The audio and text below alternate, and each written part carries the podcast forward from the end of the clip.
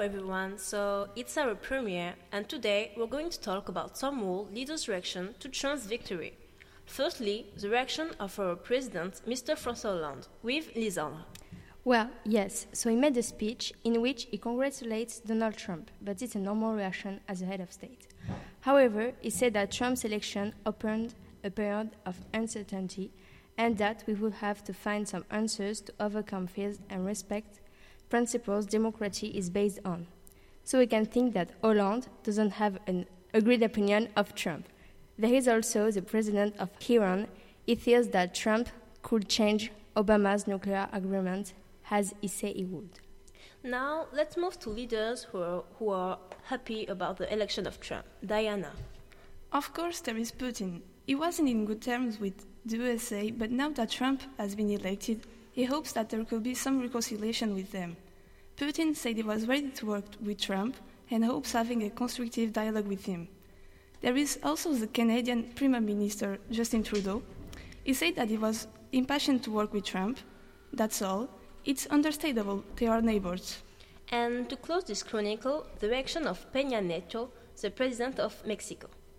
He said he was ready to work with Trump, that they are friends, partners, and allies, and that he was very confident in the fact that Mexico and the United States would strengthen their cooperation in mutual respect.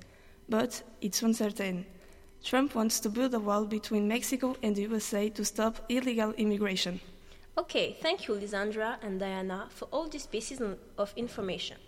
It was a student radio, and we wish you a good day.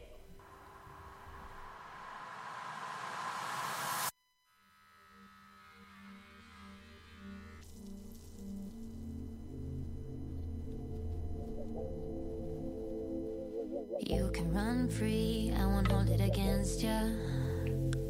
You do your thing, never wanted a future.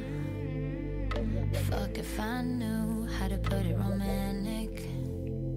Speaking my truth, there's no need to panic. No, let's not put a label on it. Let's keep it fun.